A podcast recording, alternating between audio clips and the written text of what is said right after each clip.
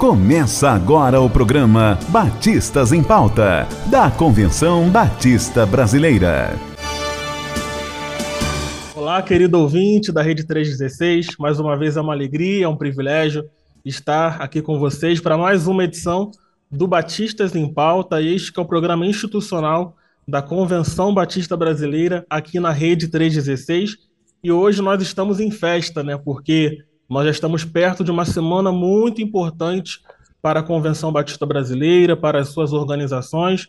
Isso porque ali, a partir do dia 22 até o dia 27, nós temos uma série de celebrações, começando no dia 22, com o aniversário de 116 anos da Convenção Batista Brasileira. No dia 23, nós temos o Dia da Educação Cristã Missionária e o aniversário de 115 anos da União Feminina Missionária Batista do Brasil. No dia 25, os 116 anos de missões nacionais e no dia 27, os 116 anos de missões mundiais. Acho que acertei a ordem dos aniversários. Né? Então, a gente está aqui, eu tenho a alegria, o privilégio de receber aqui os líderes dessas organizações para a gente bater um papo, né? para a gente relembrar essa história tão rica dos batistas brasileiros e pensar e refletir né, sobre como nós estamos hoje e o que a gente quer fazer daqui para frente. Então, eu tenho aqui o pastor Fernando Brandão, diretor executivo de Missões Nacionais, pastor João Marcos Barreto Soares, diretor executivo da Junta de Missões Mundiais, Marli Gonzalez, que é a executiva da União Feminina Missionária Batista do Brasil, e o pastor Doronésio Andrade, que é o segundo vice-presidente da Convenção Batista Brasileira. Quero começar pela Marli, né? primeiro as damas, Obrigado, Marli, pela, pela sua presença e já deixe suas primeiras palavras para os nossos ouvintes. Boa tarde para todos que estão nos ouvindo agora e é um privilégio a gente estar aqui nessa Semana Batista, né? Que a gente pode chamar Sim. assim. Esta é a Semana Batista de celebrações, né? Nós estamos celebrando aí e a gente quer agradecer a Deus por esse, por esse tempo e por a gente ter esse canal aqui para a gente estar mais uma vez reforçando a nossa identidade batista. Obrigado, Marli. Quero passar agora a palavra para o pastor Doronés Andrade, nosso segundo vice-presidente. Alegria podermos estar juntos e quando a gente lê sobre a nossa história, a gente faz parte dessa história realmente é, é abençoador, é emocionante, porque 116 anos é algo extraordinário e chegamos até aqui com a bênção do Senhor. Estamos juntos nessa caminhada. Amém. Glória a Deus. Pastor Fernando Brandão, boa tarde. Deixa as suas primeiras mensagens para os nossos ouvintes. Boa tarde, querido Estevão, querido pastor Doronésio, querido pastor João Marcos, querida irmã Marli e você, ouvinte da 316. Que alegria podermos estarmos juntos neste programa e celebrando aí essa semana tão preciosa que será a próxima semana, uma semana de celebração para nós batistas. E lembrando que no dia 26 de junho nós celebramos o dia do missionário batista. São 115, 116 anos, né? 116 anos de missões nacionais e tanta história linda ao longo desses 116 anos. Nós louvamos a Deus pela visão missionária dos batistas brasileiros. Amém. Boa tarde, pastor João Marcos, tudo bem? Hum, tudo bem, Estevão? Boa tarde, boa tarde aos meus amigos Marli, pastor Loronese, pastor Fernando Brandão, e a você, ouvinte da Rádio 316, da Rede 316. 116 anos, eu ouso dizer que completando a missão. São 116 Sim. anos que nós resolvemos, né, os nossos antepassados, né, podemos dizer assim, dessa, de certa forma, os antepassados espirituais, uh, decidiram completar a missão no Brasil e no mundo e já sonharam grande, sonharam ganhar todo o Brasil e sonharam, sonharam ganhar todo o mundo. Pessoas visionárias que não pensavam que tinham poucos recursos, porque sabiam que tinham o poder do Espírito. Como eles disseram né, lá na, na primeira Assembleia, é, ganhar a pátria e o estrangeiro para Cristo.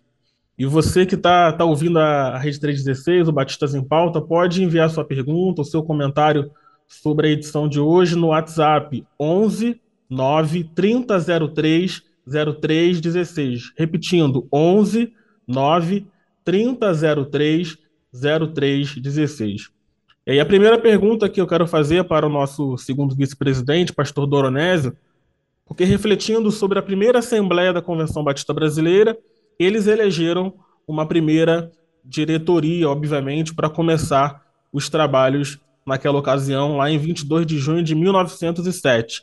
E hoje, a, a, a realidade da diretoria é um pouco parecida, né? Nós temos pessoas, pela primeira vez, né, até jovens, na diretoria da, da Convenção Batista Brasileira. Então, eu quero saber do senhor como que é né, trabalhar com essa diretoria, né, que tem pessoas já de mais idade, pessoas mais novas, como que tem sido essa experiência? Acredito que seja um pouco parecida com os nossos irmãos pioneiros lá, né?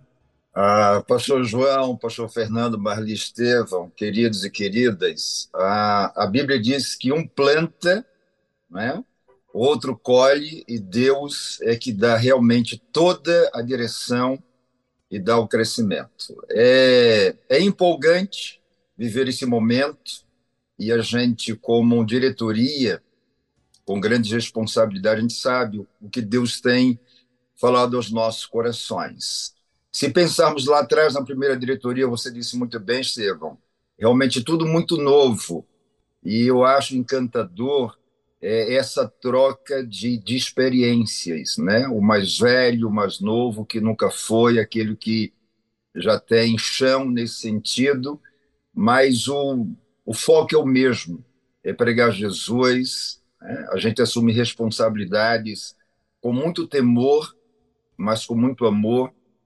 Tem sido uma experiência encantadora né? lidar com essa diretoria, conviver uma diretoria muito coesa, muito unida, muito focada.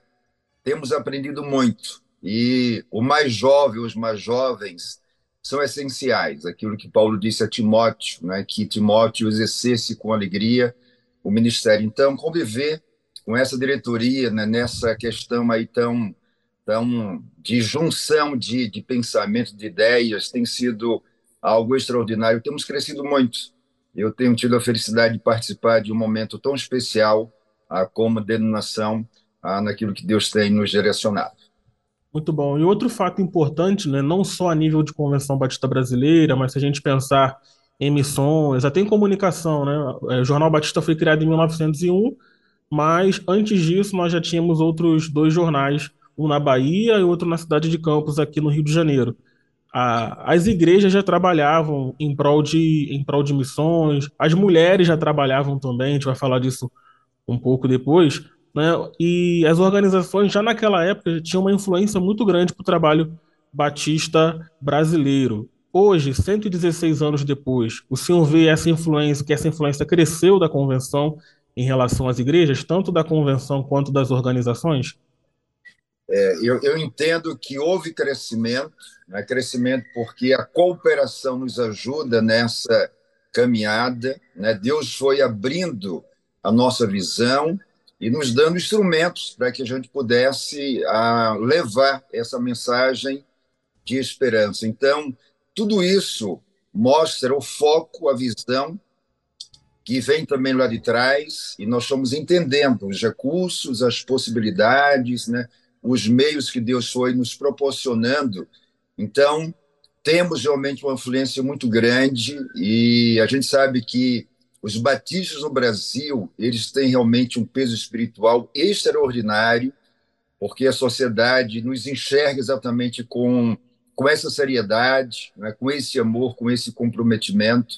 Então, a influência cresceu bastante, porque o início foi assim, para influenciar não é para apenas estar ah, dentro de um contexto, mas é para ah, trazer e levar o outro à esperança. Então, Estevão, eu entendo que a gente tem realmente crescido, tem influenciado, e tudo isso é fruto de muito trabalho, né? cada um dando a sua excelente cooperação. Perfeito. Falando em cooperação também, agora quero perguntar ao pastor João Marcos, porque lendo a, a história de, de, missões mundiais, a gente vê isso também, que antes da gente ter a Junta de Missões Estrangeiras, né, como foi o primeiro nome, aquelas primeiras igrejas pioneiras, PIB do Rio, entre outras igrejas, elas se reuniram para para manter um missionário na África, né, se, se eu não me engano. E após a criação da junta em 1907, é, a conversa que se tinha, a ideia que se tinha era de começar a, o trabalho missionário pelo, pelo Chile, é, em Portugal e na, no continente africano também. É, 116 anos depois, como é que está o, o trabalho missionário nessas regiões? Missões mundiais continuam a investir nessas regiões? Sim, é interessante porque se você parar para pensar no Chile, que foi de fato o primeiro campo a, a ser explorado, né, no sentido de procurarem saber o que fazer ali, é, eles escolheram um missionário que hoje nós chamamos de obreiro da terra, um autóctone, um chileno. Sim. E mostra aí que está no nosso DNA isso, trabalhar com o povo local, fazer com que o povo local tenha a responsabilidade e consiga transmitir a palavra dentro da sua visão cultural, mas sem nunca perder a responsabilidade do evangelho. Ah, nós estamos ainda nessas três, nessas três regiões, né? Em Portugal, uma necessidade enorme ainda, no Chile, menor hoje, mas ainda assim necessário. Estamos trabalhando em, nos dois lugares com plantação de igrejas. Ah, sendo que em Portugal nossa ênfase hoje é maior na área de educação para a plantação de igreja, para a visão missionária, e a África é um dos principais uh, campos, né, principais campos regionais do esforço brasileiro. Eu ouso dizer que quando a gente fala pra, de missões no meio dos batistas, eu vou te dizer que a grande maioria vai pensar em África, pelas raízes históricas que nós Sim. temos como país, mas também por toda a história e grandes obreiros e obreiras que passaram por aquele continente. Perfeito. A, realmente a obra missionária de missões mundiais, né, realmente cresceu né, nesses três lugares e continua crescendo. E pensando em Portugal também, é até uma oportunidade de alcançar os próprios brasileiros, né? A gente tem visto o número de brasileiros indo para Portugal tentar uma vida melhor, né? Então, por, por que não também alcançá-los, né?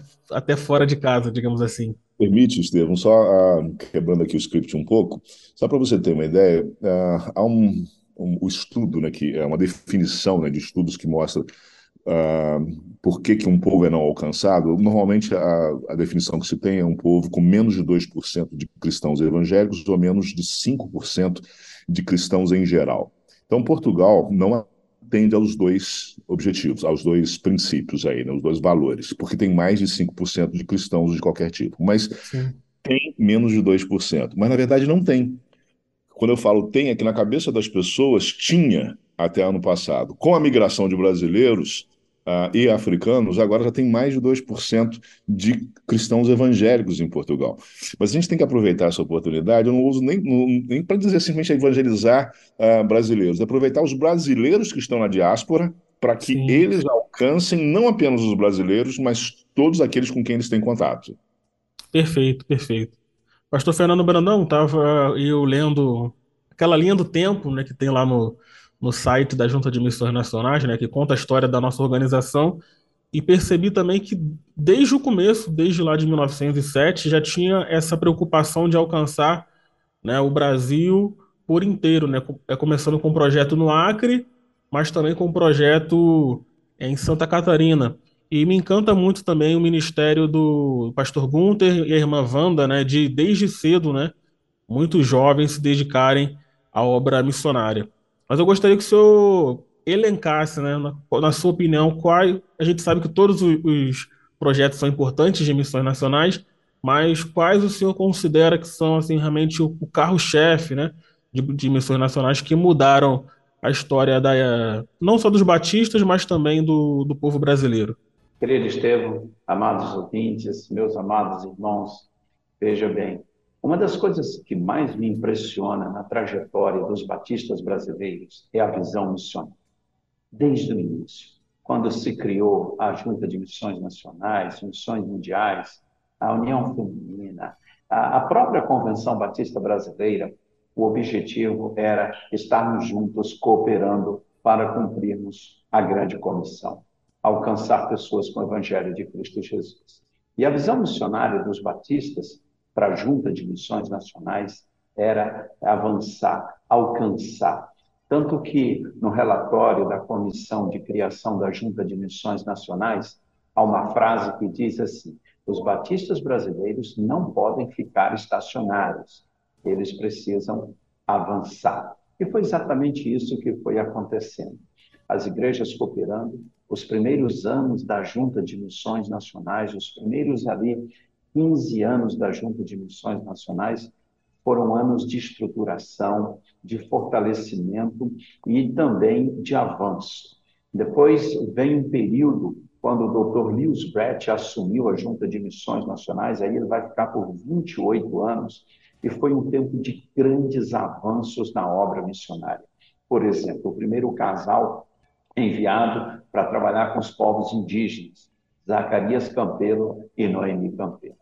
Aliás, a Noemi Campelo, a gente, ela tem um, um, há um livro escrito sobre ela chamado A Heroína de Craonópolis, porque ela morreu jovenzinha no campo missionário. Ainda jovem, faleceu, e ela disse para o seu esposo para que ele continuasse firme no cumprimento da missão.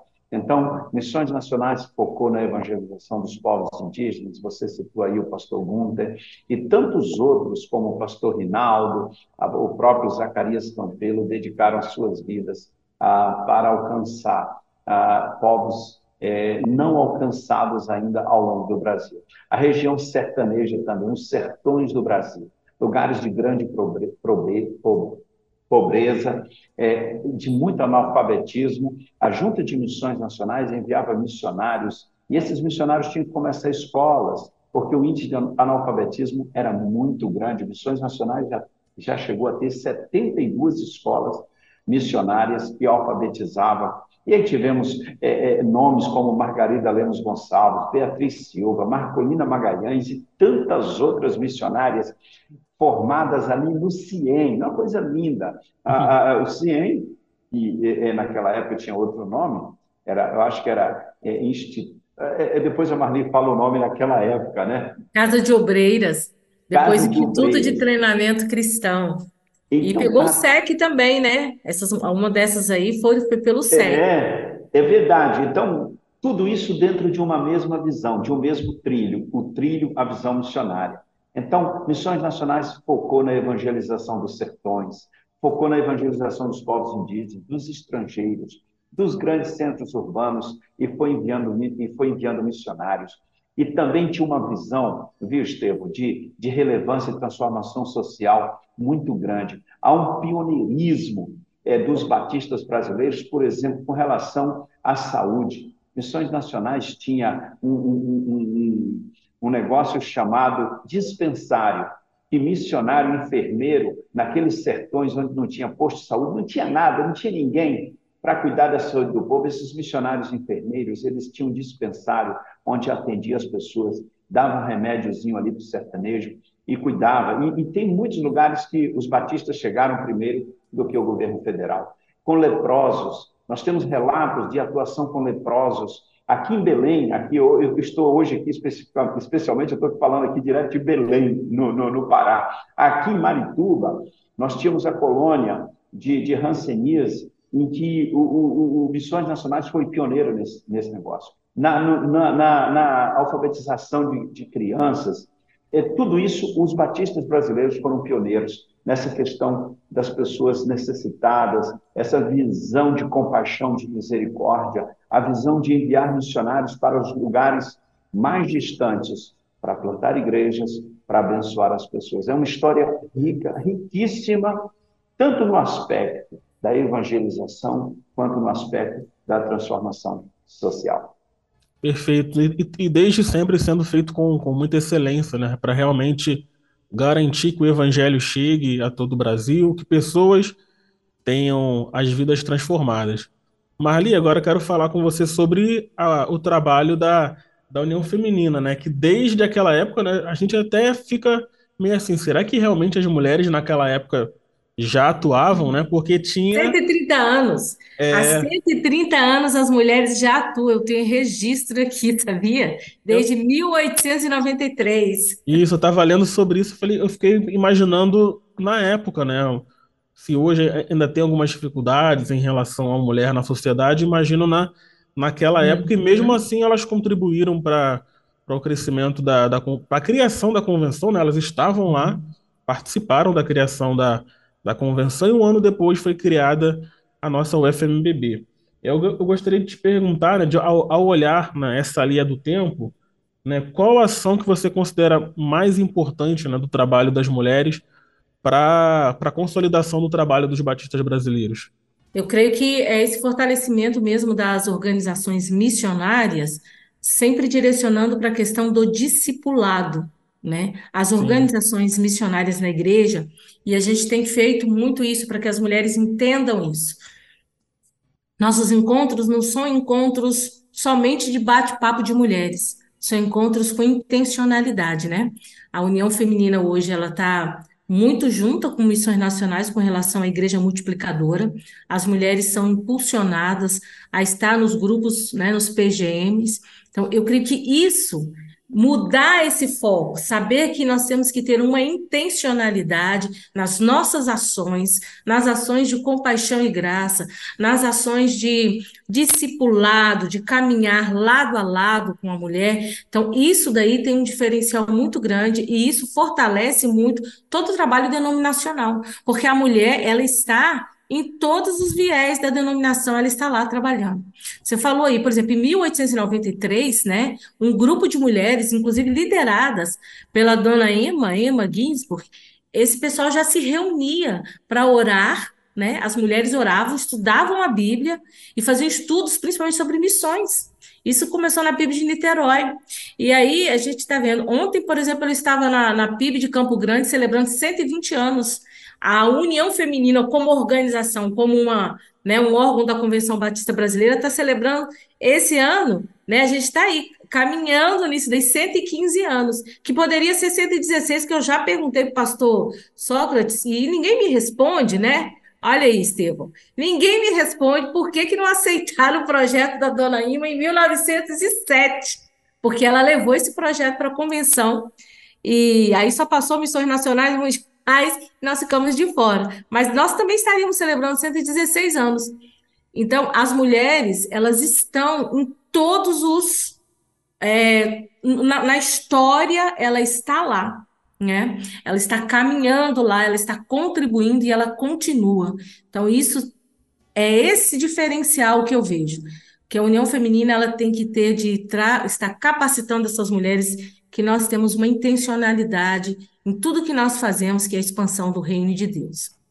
Perfeito. Você falou aí do dessa, acredito que seja essa tese, né? A irmã Arquimínia Barreto né, teve uma tese apresentada durante a, a primeira Assembleia da Convenção Batista Brasileira chamada Educação da Mulher. Né? Eu tenho algumas curiosidades aqui uhum. da, da primeira Assembleia da CBB e alguns mensageiros levaram algumas ideias, né? Eu, eu, lendo sobre isso, eu, eu, percebi que já era algo bem organizado, né? Que as, que as pessoas isso. não queriam simplesmente criar uma convenção só para dizer que tinha uma convenção. Realmente, os pioneiros queriam fazer o trabalho Batista crescer, a obra de evangelização principalmente crescer, porque até lá no site da CBB diz isso, né? Que o foco da criação da Convenção Batista Brasileira era missões.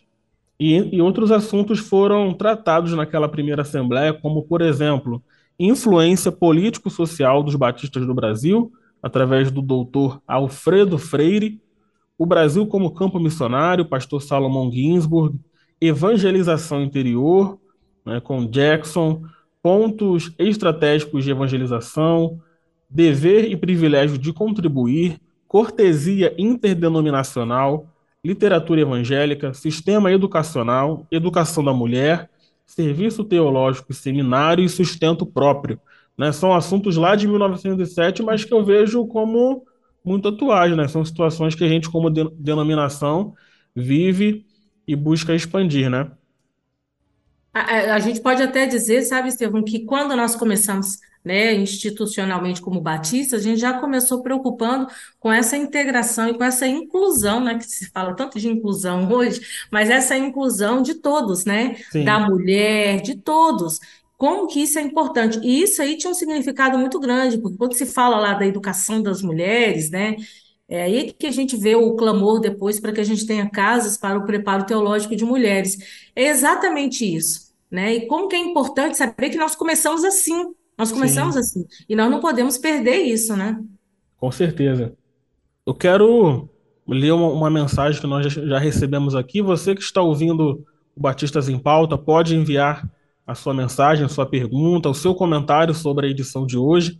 Nós recebemos a mensagem da Marisa Vieira, ela que faz parte da diretoria né, da, da UFMBB, da União, Feminina. da União Feminina, ela dizendo aqui que cresceu nesta denominação, recebeu seu chamado missionário através das Mensageiras do Rei e hoje é privilegiada por servir ao Senhor como missionária dos batistas brasileiros em Goiás e servir também na UFMBB. Mandando um abraço para mim, a Marli, pastor Fernando Brandão, pastor João Marcos, pastor Doronésio. Obrigado, Marisa, né, por sua mensagem, né, e que Deus continue. Missões nacionais lá. É, eu estou sempre lendo as devocionais dela na, isso, no Manancial isso, também, né? Acompanhando lá. Bem legal. Pastor Doronésio, eu quero falar com o senhor agora sobre algo muito interessante que a nossa atual diretoria tem feito, né? E que eu acredito que, que era já a ideia da, dos pioneiros já naquela época. E se trata da cooperação, né? A cooperação é uma marca importantíssima dos batistas brasileiros. Acredito que a criação da CBB passa por isso também, né? Das igrejas não ficarem isoladas, das organizações não estarem isoladas, mas juntas, uma cooperando com a outra, fazendo com que o trabalho expandisse. E hoje a nossa diretoria, cada membro acompanha uma ou duas organizações, né? Até onde eu sei. É como é que tem sido esse trabalho de acompanhar mais perto as organizações para vocês, né? Porque de longe, pelas redes sociais, a gente vê de um jeito, né? Mas ali o dia a dia, conhecendo o dia a dia das organizações, nós temos outra, outras visões, né? Vemos a dedicação, o empenho da, das equipes para trazer o melhor. Como é que o senhor vê, como é que tem sido esse tempo? É, tem sido, Estevão e queridos e queridas, um tempo muito precioso, até porque a, a comunhão e a unidade vão nos definindo sempre, ou sempre nos definiram. Tá? E não dava para a gente continuar sendo uma denominação onde a diretoria ela estivesse longe né, de pessoas né, que trabalham nas instituições que representam, sem esse ouvir, né, sem esse a chegar junto, né, sem chorar também com eles, sem entender as visões que Deus tem dado. Então, a diretoria foi muito feliz né, nessa, vamos chamar, distribuição para que a gente pudesse estar mais juntos. E tem sido uma experiência muito gratificante. Né? Talvez a diretoria não esteja alcançando o anseio de cada líder, mas nós temos nos esforçado para isso e tem sido uma marca. Né? Eu creio que nosso presidente, quando fez essa disposição, o pastor né, Euquias, ele teve uma visão de Deus e nós entendemos isso, somos felizes né, dentro desse contexto. Tem sido algo assim bem gratificante porque a gente né, reaproximou e fica mais fácil né, de caminhar, de ajudar, e também somos abençoados nesse convívio. É, e realmente. Então, o pastor Yukish falou aqui na primeira edição do Batistas em Pauta, né, que tem sido um tempo de muita harmonia né, no, nas relações com as organizações, com o conselho da CBB, e realmente não é fácil, né? Afinal, se eu não me engano, são 15 organizações que que a CBB atua, né? Então a diretoria são menos pessoas do que isso, né? Então acredito que cada um acompanha uma ou duas organizações, né? Questão de tempo também fica difícil, mas os irmãos têm feito o melhor, né? Os resultados né, já têm sido vistos né, em nossa em nossa denominação. É, Estevão, na, na realidade, o que é que a gente tem entendido? Né? O dia a dia da nossa denominação ele é feito exatamente por cada líder, né, por cada mulher né, que estão à frente. A diretoria ela vem e vai. Né? Então a gente tem que entender que são esses homens e mulheres que fazem, né, que dão segmento, que têm projetos, que têm visões. A diretoria, se eu posso assim colocar, ela é uma facilitadora, ela é uma ajudadora, mas o dia a dia essas pessoas fazem um trabalho extraordinário e nós realmente, ao nos aproximarmos, temos visto grandes coisas de Deus. Isso facilita a gente caminhar. Por isso que eu louvo a Deus por essa iniciativa e por esses que lideram né, no, no, dia a dia a nossa linda e maravilhosa denominação. Amém. Agora a pergunta que, que eu tenho é para o pastor Fernando Brandão e para o pastor João Marcos né, que ao longo desses 116 anos, é, o perfil de missionário mudou bastante também, né? quando a gente falava em missionário, é aquele missionário que deixava tudo, né, a sua terra, a sua casa, e ia para um outro campo, seja no Brasil, é, ou seja fora do, do Brasil, né, por, por muitos e muitos anos. Nós temos ainda missionários, né, com esse perfil. Né, só que a gente tem acompanhado agora também tanto a Junta de Missões Nacionais e a Junta de Missões Mundiais, é, trazendo projetos né, menores, né, a pessoa fica um tempo no campo e volta, Vi até agora algo também do Voluntário Sem Fronteiras, que a pessoa pode ser um voluntário sem fronteiras home office, né? Através do trabalho como, como designer, por exemplo, né? É, então, eu, eu gostaria de saber de você, né? Quando é que começou a se perceber essa necessidade né, de mudar, né, entre aspas, o perfil de, de missionário e como que se deu esse processo, tanto na Junta de Missões Nacionais quanto na Junta de Missões Mundiais? Pastor João pode, pode começar. Bem, é, eu vou ser sincero a você, preciso ser sincero dizer que eu não sei exatamente quando. Eu sei que isso começa na gestão do pastor uh, Vladimir Schmichak, líder visionário, alguém que entendeu para onde o mundo estava indo e, as, iniciou ali medidas para uh, que a junta se adaptasse a isso. A questão do voluntariado é fundamental para qualquer organização de terceiro setor ainda mais uh, para organizações missionárias. Nós uh, não temos empregados, nós temos pessoas que servem. Né? A gente, inclusive, tem dito assim: na verdade, o nome voluntariado não é o nome correto, o nome correto mesmo uh, é serviço, no sentido de que você serve a Deus através dos seus dons em uma organização que também é de Deus e também serve as pessoas. Bem, ele começou essa visão na mudança do perfil é, ali do, do missionário uh, já pensando mais no autóctone e depois foi entendendo que era necessário que nós tivéssemos o radical. Né? Então, foi a primeira grande mudança efetuada foi a criação do programa radical, lembrando sempre que é um programa, não um projeto, que projeto é algo que tem início, meio e fim, programa é algo que é permanente, ou se pretende permanente. Então ele começou com o radical a África e em seguida foi criado o radical latino-americano e nós levamos então ao radical Ásia. O radical África ele se divide aí em dois tipos, né? O radical África luso, que é de fala portuguesa, e o radical uh, que pode ser tanto uh, em países francófonos ou é, anglófonos, né, de fala francesa ou de fala inglês, é, inglesa. Bem, mas nós estamos tentando levar isso mais à frente, como você disse. Nós temos uma oportunidade agora, por exemplo, uh, para médicos, médicos que possam dar duas horas por semana para atender nos nossos projetos sociais, através de telemedicina.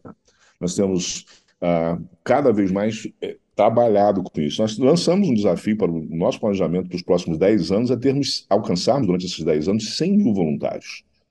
Nós queremos que cada batista brasileiro, nosso sonho é que cada batista brasileiro, vamos colocar aí dos um milhão e meio de adultos que nós temos, no mínimo, de batistas brasileiros, que eles tenham a oportunidade de servir em missões, missões mundiais, missões nacionais, missões estaduais, e nós queremos que eles tenham. Sabemos que é inviável fazer isso presencialmente, mas sabemos que é muito viável, a pandemia mostrou isso, né?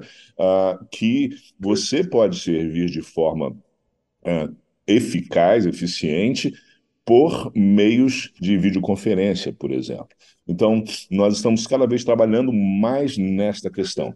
Nós também temos a questão uh, do, uh, do envio de voluntários por pouco tempo, né? Aí, em viagens especiais, como uh, atendimento a refugiados, mas também nós temos uma coisa que pouca gente sabe, que é uma oportunidade customizada para você. Então, digamos, Estevam, você quer é, conhecer um pouco mais da realidade, você quer, por exemplo, eu queria aprender francês e conhecer um pouco mais da África e servir num campo missionário. Aqui você pode para o Senegal, passar lá um período trabalhando, né? Obviamente você vai ter que levantar seu sustento, como todo missionário tem, mas você pode passar lá. Nós temos uma é, dentista que fez isso, passou seis meses ali, foi um trabalho excelente, está hoje ah, na sua igreja liderando o movimento missionário.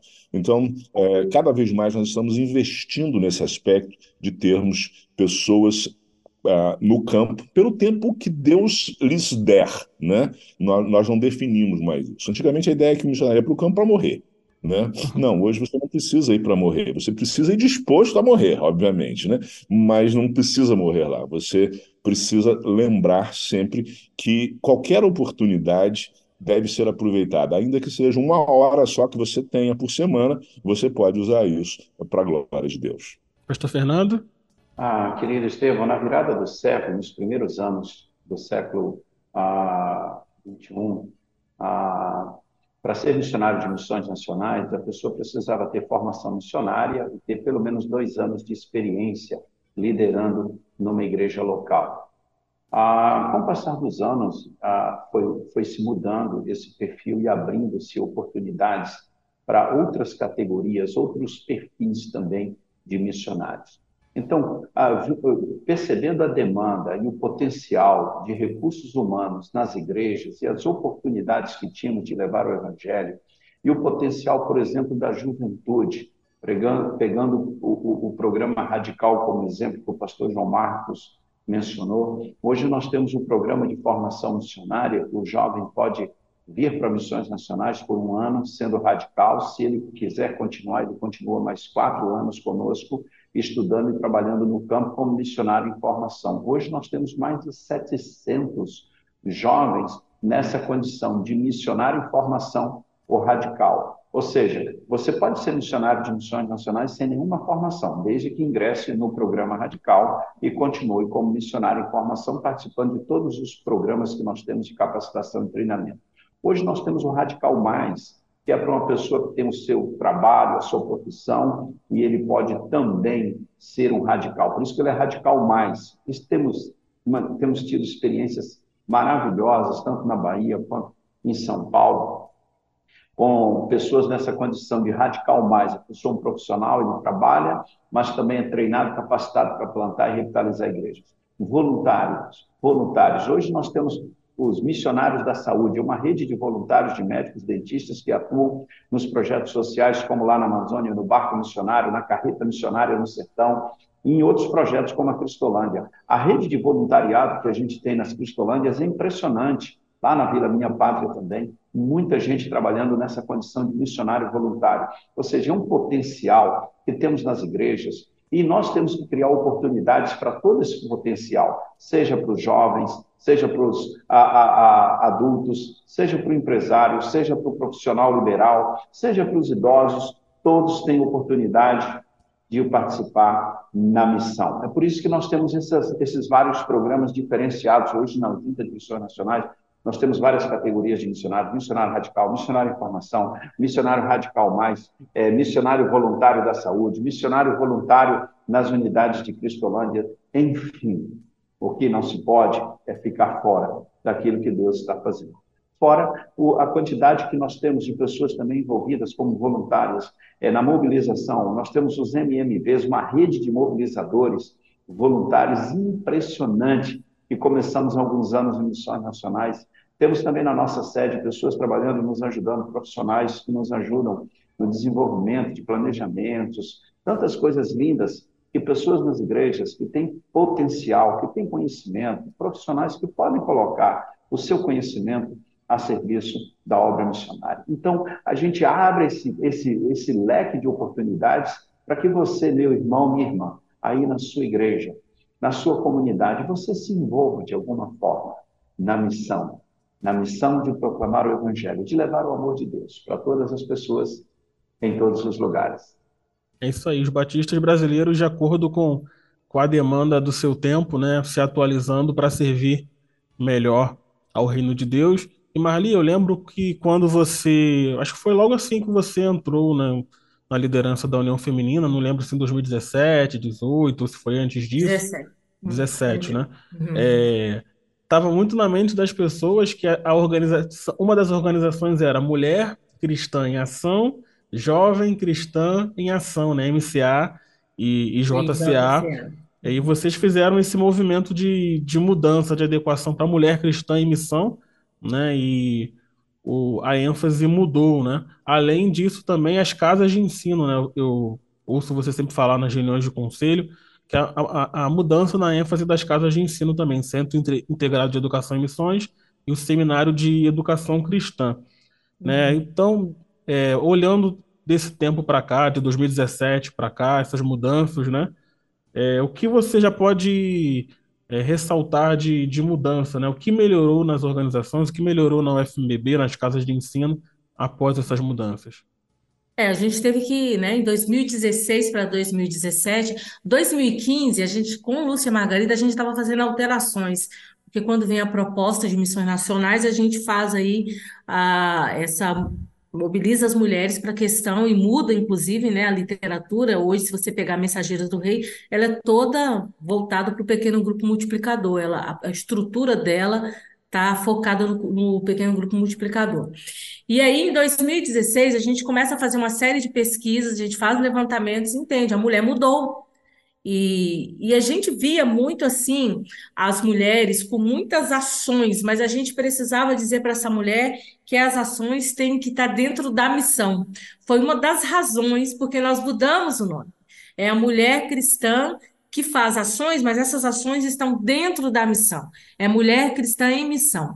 E aí a gente tem um grupo de jovens que não estava funcionando muito bem, porque esse público jovem é um público diferenciado, são as meninas que estão nas universidades, ou estão no mercado, começando o mercado de trabalho, estão, estão se expandindo né, profissionalmente, estão se preparando para casar, muitas delas. E é, é, um grupo que não tem muita condições de estar nesses grupos das mulheres, ou ter um grupo delas separado. A verdade foi essa. E a gente entendeu que a mulher na igreja, né, ela tem suas especificidades. Então, ela pode ser aquela mulher que é a jovem que não se casou, que está se preparando né, para o mercado de trabalho, se preparando para casar. Aquela mulher que a gente chama que é a mulher singular, que vem com uma demanda. Porque quando a gente olha para a igreja e fala, mudou. E agora? A gente tem a mulher divorciada na igreja. Quem é que cuida dessa mulher? Que, que a gente está fazendo em prol dessa mulher? A gente tem uma mulher que não se casou e talvez nem se case. E ela tem um, ela precisa de um movimento diferenciado, ela precisa de uma atenção diferenciada.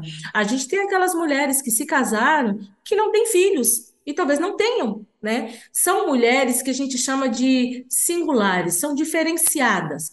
Então, a gente hoje, na proposta, a proposta vem, muda com esse objetivo, contemplar essa jovem.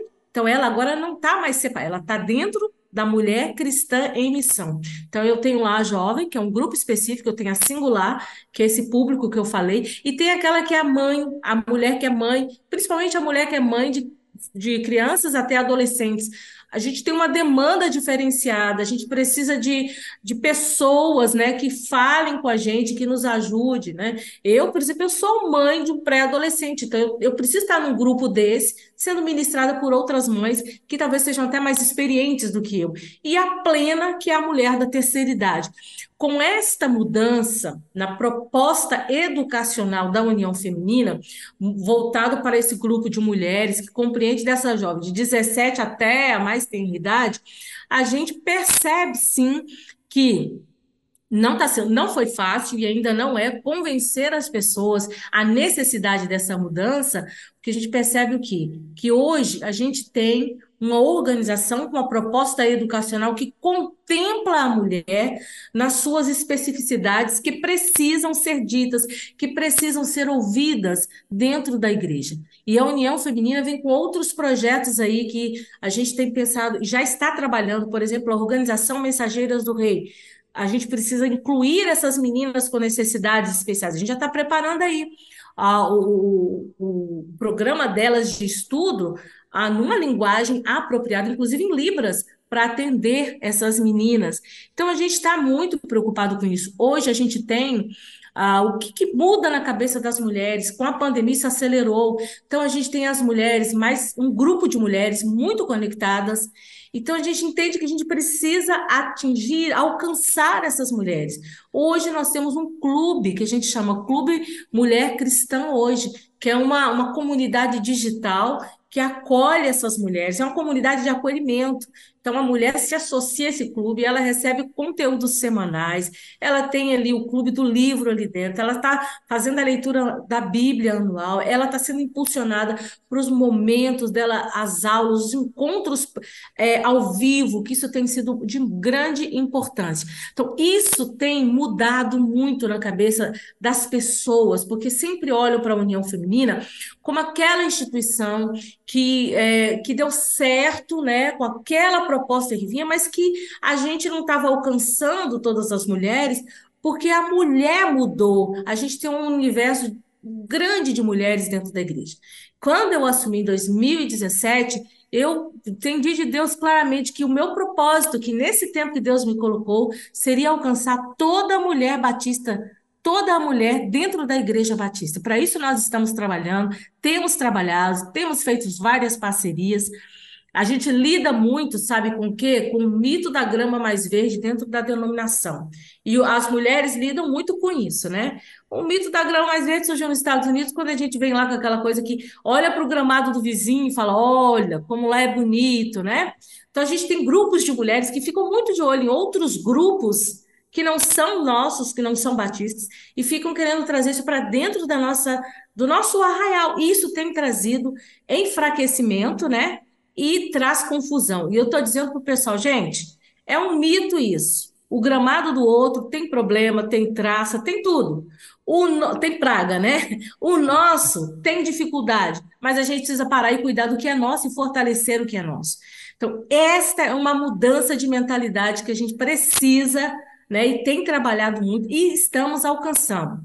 Tá assim, estamos acelerando mais agora, graças a Deus, que as pessoas estão entendendo. Agora, dia 20, de 23 a 25, nós vamos ter uma conferência, que é a Conferência Nacional de Discipulado, porque a organização ela é uma organização discipuladora e a gente precisa que as mulheres entendam isso e vivam isso. Então, é lado a lado, a mulher é a essência do discipulado. Olha, já disse para o pastor Fernando Brandão, essa a gente está começando, é a nossa primeira, está pequenininha, mas a próxima a gente tem que fazer em parceria com missões nacionais. E ele tá, falou que tá legal, ele me prometeu. Por quê? Porque a gente fortalece, né? Eu penso até que no Multiplique tem muito homem, a gente precisa ter mais mulher no Multiplique. Quem sabe, né, pastor? A gente tem um negócio só para. Porque o pessoal reclama, tem muito homem no Multiplique, precisa ter mais mulher no Multiplique. Verdade. Precisamos, porque as mulheres precisam entender que a nossa missão é multiplicar, é discipular, e para isso a gente tem trabalhado ao longo desses anos. Verdade. Mexi com ele aí, ó. Estamos à disposição, irmã. Eh, e agora, em novembro, nós já temos aí quase 1.200 vagas já completas do nosso Multiplique. E ainda dá para se fazer inscrição. Nós vamos, vamos ter a participação de vários irmãos da América Latina, pessoas do Equador, Venezuela, Chile, Nicarágua e outros países participarão. Aliás, o nosso Multiplique será em português e espanhol, tendo em vista a presença de irmãos de outros países da América Latina. E as mulheres são bem-vindas. Aliás, nós teremos muitas missionárias de missões nacionais participando do É isso aí, precisamos. precisamos. É isso aí. Você, é mulher batista, que quiser participar da conferência lado a lado, só visitar o site da UFMBB, ufmbb.org.br, conferência Multiplique no site de Missões Nacionais, missõesnacionais.org.br também. Pastor Fernando Brandão, é, eu, esses dias eu ouvi o senhor contando uma história muito interessante, né? já antes de 1907, essa história, né? mas que é, é legal da gente relembrar, faz parte da história dos batistas brasileiros, né? da, da ocasião lá de, da, na inauguração, né? A primeira oferta, na verdade, da, da Igreja Batista lá em Salvador. Você pode compartilhar com quem está ouvindo com a gente? Com certeza. A história, a história dos batistas brasileiros, irmãos, é uma história missionária. Um dos primeiros missionários, o pastor William Berg e a sua esposa, o pastor Zacarias Taylor e a sua esposa, seguiram para a Bahia, junto com o, o nosso querido é, ex-padre, Antônio Teixeira de Albuquerque, que tinha se convertido, e a sua esposa, eles foram para a Bahia plantar a Igreja Batista lá no Brasil. Porque tinha duas igrejas batistas em São Paulo, mas era de, de ingleses, de, de, americanos, não tinha, era, era, os colonos americanos que começaram aquelas igrejas, elas evangelizavam, inclusive Antônio Teixeira de Albuquerque foi batizado lá.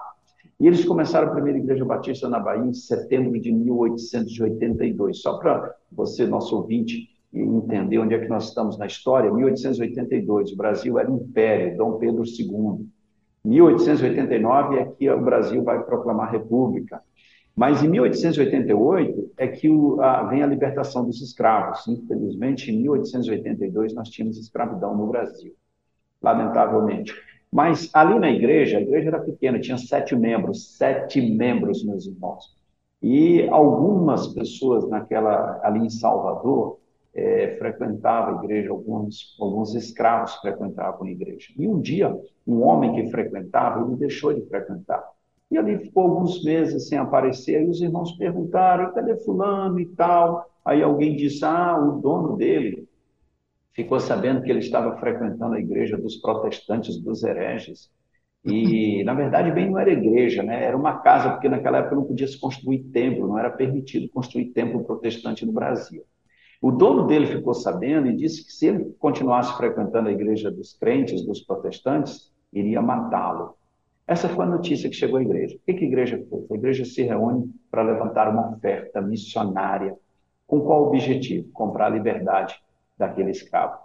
Como diz numa entrevista a filha do missionário eh, William Bagley, eu tenho inclusive esse vídeo no meu no meu Instagram, está publicado lá. Se você quiser assistir, você vai lá no Instagram, você acha esse vídeo. A declaração dela, ela diz assim: dito e feito, a Igreja Batista se reúne para levantar uma oferta e comprar a liberdade daquele escravo. Aí comprou a liberdade para aquele homem, para que, que aquele homem pudesse servir o Senhor Jesus livremente e ter uma vida livre como cidadão. É linda essa história, o início dessa, desse movimento missionário, que começa plantando igrejas, mas com uma relevância social, com um compromisso de justiça e transformação social muito grande. Levantou a oferta para comprar a, a, a, liberdade daquele escravo. E a, e a informação que nós temos, Estevam, é que isso foi feito outras vezes. Em outros lugares, outras igrejas compraram a liberdade de pessoas para que hum. elas pudessem servir ao Senhor e ter sua vida livre como cidadão digno. Enfim, os batistas brasileiros, um povo missionário, um povo pioneiro, pioneiro nessa atitude de compaixão, de graça, de amor, de justiça, de transformação social. Essa é a história lá na nossa querida Bahia. E eu quero aproveitar aqui, Estevão, para agradecer aos batistas brasileiros, porque eu sou do interior da Bahia, nasci no sertão da Bahia, e eu tive o privilégio de ouvir o evangelho numa igreja batista em Jaguaquara, na Bahia.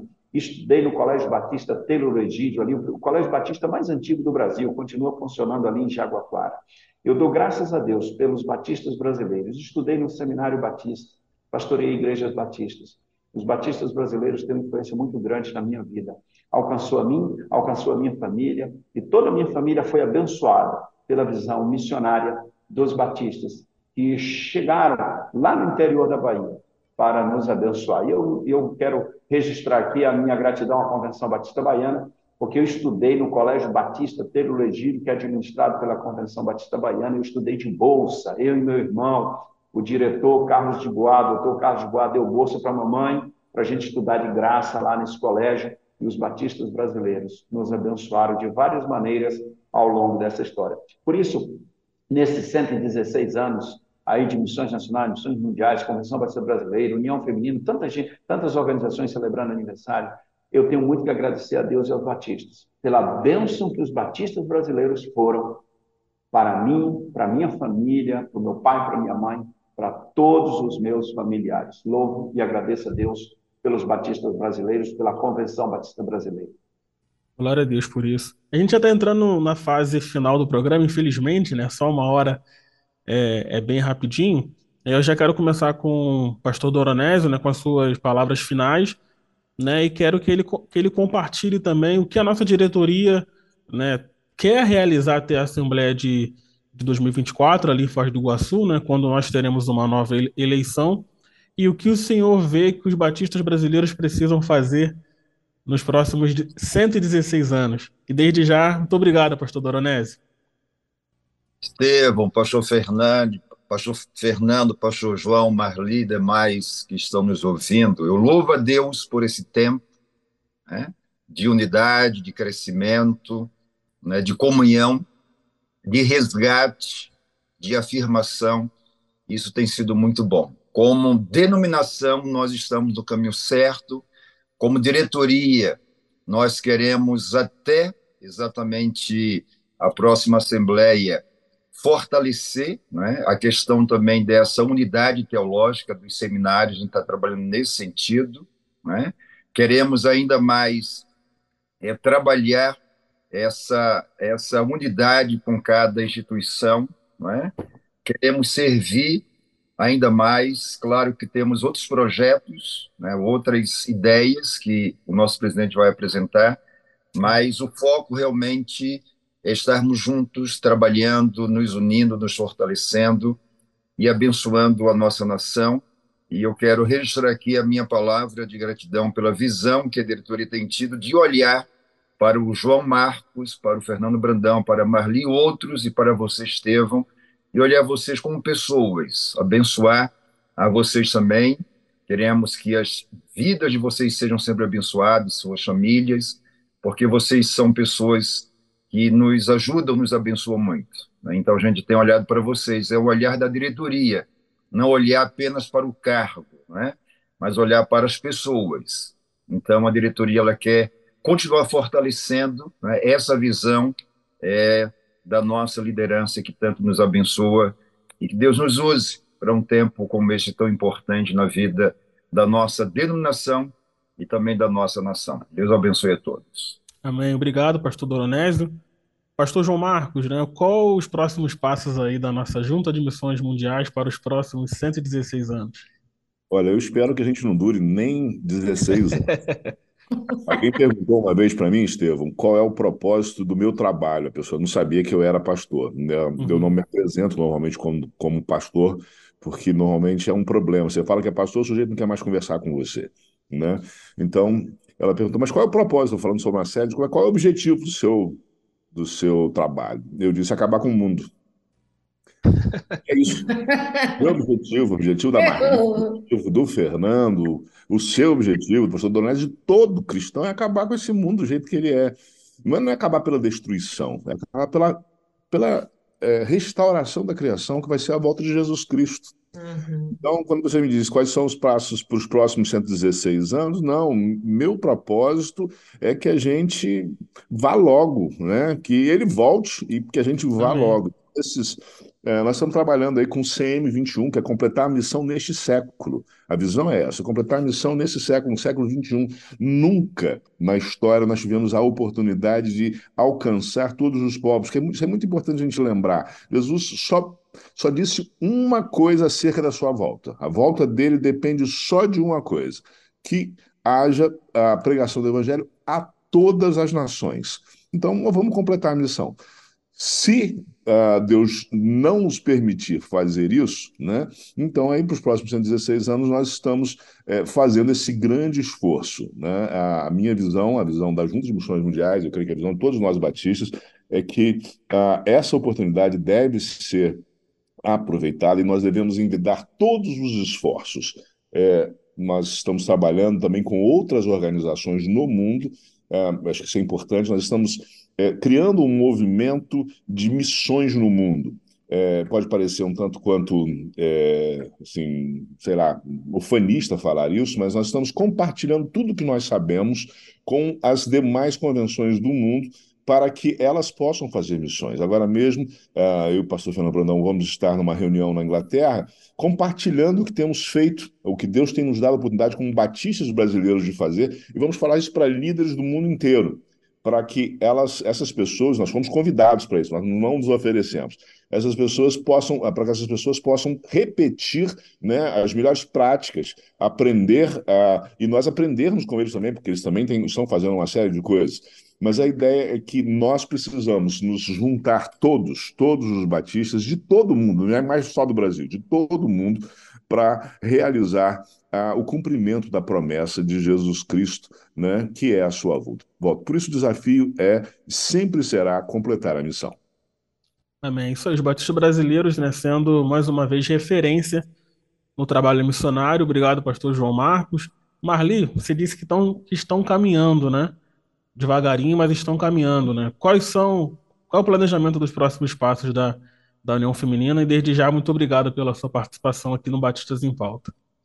Nós vamos fechar com missões mundiais, nós vamos completar a missão aí até que ele venha, até que ele venha, porque sempre eu tenho dito isso, sabe, Pastor João? Nós vamos fazer isso aqui até que ele venha, né? E, e temos que realmente, eu tenho, eu penso assim também, a gente tem muitos projetos, tem muita coisa para fazer, a formação de vocacionados, a gente tem muita coisa para fazer, mas nós não podemos perder esse foco, né? Eu fico muito feliz de saber que a gente está aí podendo compartilhar com outros aquilo que a gente está fazendo aqui que dá certo e ouvir o outro que está fazendo lá, e é claro, vamos adequando a nossa realidade. Então, eu creio que nós, mulheres, né, a União Feminina, ela vem com essa, com essa visão de fazer, com, é, alcançar todas as mulheres da Igreja Batista. Porque eu digo o seguinte: se nós tivermos todas as mulheres alinhadas com a proposta da União Feminina, nós vamos ter missões. Nós vamos ter campanhas de missões o ano todo, porque a gente. A, qual é o nosso papel? É, é auxiliar mesmo. É um papel de promoção de missões continuamente dentro da igreja. A gente promove missões, a gente impulsiona vocações.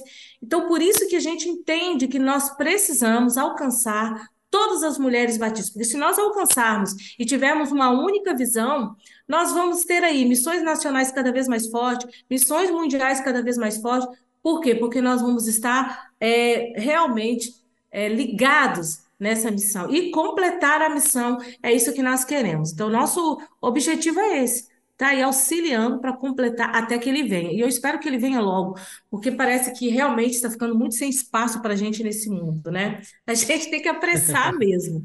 Eu tenho dito isso. Então é isso aí. Estamos juntos aí com missões nacionais, mundiais, na nossa, na nossa denominação, completar a missão fortalecer o trabalho com mulheres na Igreja Batista, para que essas mulheres sejam formadas, tenham um coração missionário, sejam mulheres discipuladoras.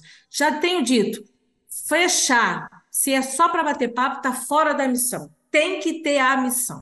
Nós não podemos perder tempo e é como diz né, o pastor, traz essa frase lá de trás, que a gente tem que avançar. E a gente só pode avançar se todo mundo estiver olhando da mesma forma. E eu sonho com isso na minha denominação, que eu creio que a gente tem avançado muito nisso, porque a gente tem um objetivo comum, que é esse, né? Completar a missão até que Jesus Cristo venha, e para isso Deus nos chamou e nós estamos aí lutando, trabalhando, preparando e capacitando mulheres para a expansão do reino de Deus. Amém. Obrigado, Marli. Pastor Fernando Brandão, qual é o foco da nossa Junta de Missões Nacionais para os próximos anos? Ou 116 anos, né? O pastor João Marcos disse que a ideia não é essa, né? Mas qual é a, os planos da JMN? O foco, meu irmão, é continuar avançando e proclamando o Evangelho de Cristo Jesus, alcançando todos em todos os lugares neste país, porque Ele amou a todos e morreu por todos. Eu gosto muito dessa palavra da irmã Marli, porque a cooperação, nós estamos todos juntos, no mesmo foco, na mesma missão, no mesmo trilho, não desviarmos o foco. O diabo quer nos enfraquecer, quer nos dividir, nos dispersarmos, cada um ir para o seu lado. Mas nós juntos somos mais fortes, o diabo sabe disso. E quando nós caminhamos juntos, como convenção, como denominação, todos integrados, todas as organizações, convenções estaduais, igrejas, enfim, seminários, juntas missionárias, união, união feminina, masculina, masculina, jovens, quando nós cooperamos, nós somos mais fortes. E nós chegamos até aqui, porque Deus nos trouxe até aqui. Nós chegamos até aqui por causa da cooperação e da visão missionária. E o diabo quer roubar dos batistas brasileiros a visão missionária e a cooperação, que aí enfraquece. Irmãos, hoje os batistas brasileiros são a maior força missionária dentro da Aliança Batista Mundial. O pastor João Marcos sabe disso. A maior força missionária hoje, somando o Brasil, a, o que os batistas brasileiros fazem, é a maior força missionária dentro da Aliança Batista Mundial. O diabo quer, quer roubar isso da gente, mas não vai. Nós estamos unidos, Amém. cooperando, servindo Amém. ao Senhor. Quando Missões Nacionais vai continuar avançando, Estevam, investindo muito na formação missionária, na formação de jovens missionários. Uma nova, formar uma nova geração de missionários. Esse é um dos objetivos estratégicos nossos. Plantar igrejas em centros urbanos, investir, ampliar o trabalho da Cristolândia para acolher mais pessoas na dependência das drogas e trabalhar intensamente na prevenção também atuando com os povos não alcançados em nosso Brasil. É isso aí, Estevam. Um abraço para todos esses líderes lindos da Convenção Batista Brasileira. Nossa gratidão ao pastor Yuquias, pastor Doronese, a diretoria, que tem nos dado um apoio sensacional, nos, nos apoiado e apoiado não só Missões Nacionais, mas todas as outras organizações. A nossa gratidão também ao pastor Sox e à liderança dos batistas. Meus irmãos, estamos juntos, vamos avançar. Eu estou hoje aqui no Equatorial, Seminário Equatorial, cheguei na madrugada. Essa semana estamos tendo a conferência aqui para líderes aqui do Pará, tem gente do Amapá, tem gente do Maranhão, e aqui o Seminário Equatorial proporcionando uma, uma conferência com líderes. Está aqui conosco o doutor Johnny Wood, nos abençoando. E agora mesmo está tendo a conferência lá e tem sido um tempo precioso. Daqui na quarta noite eu vou para o Vale do Aço, em Minas Gerais, falar na associação, na é, Associação Abavaço, né, A Associação do Batista Vale do Aço, com 50 anos da associação lá Batista do Vale do Aço, quinta, sexta, sábado, vamos estar lá em Minas Gerais. Um beijo missionário para os batistas brasileiros, você, meu irmão, minha irmã, aí na Rede 316, um abraço para essa equipe linda da 316, parabéns, Estevam, pelo programa, Deus seja louvado e Amém. vamos avançar, batistas brasileiros. Vamos avançar ah. e continuamos avançando, né? Quero rapidamente compartilhar, né, que inclusive a igreja que eu sou membro hoje, é, Terceira Igreja Batista Neia Branca, no município de Belfor Roxo, aqui no Rio de Janeiro, nós estamos recebendo lá mais de 20 afegãos, né? Tem uma organização que trouxe eles para, para o Brasil. Eles estão lá em Belfor Roxo, né? E por conta de um irmão da nossa igreja, né? Que, que fala o inglês, inclusive foi para a Turquia através de missões mundiais, o Renan. Ele, eles estão com a gente lá na igreja, estão sendo assistidos de todas as formas possíveis, né? Então a gente está avançando né, em missões nacionais e em missões mundiais também.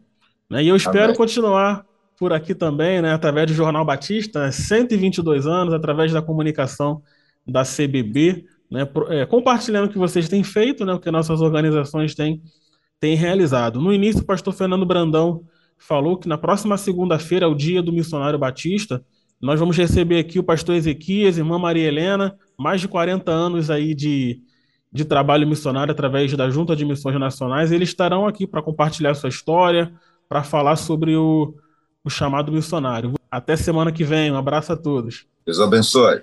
Tchau, tchau. Tchau, tchau. Você acabou de ouvir Batistas em Pauta, da Convenção Batista Brasileira. Para ouvir esse e outros podcasts, acesse www.rede316.com.br.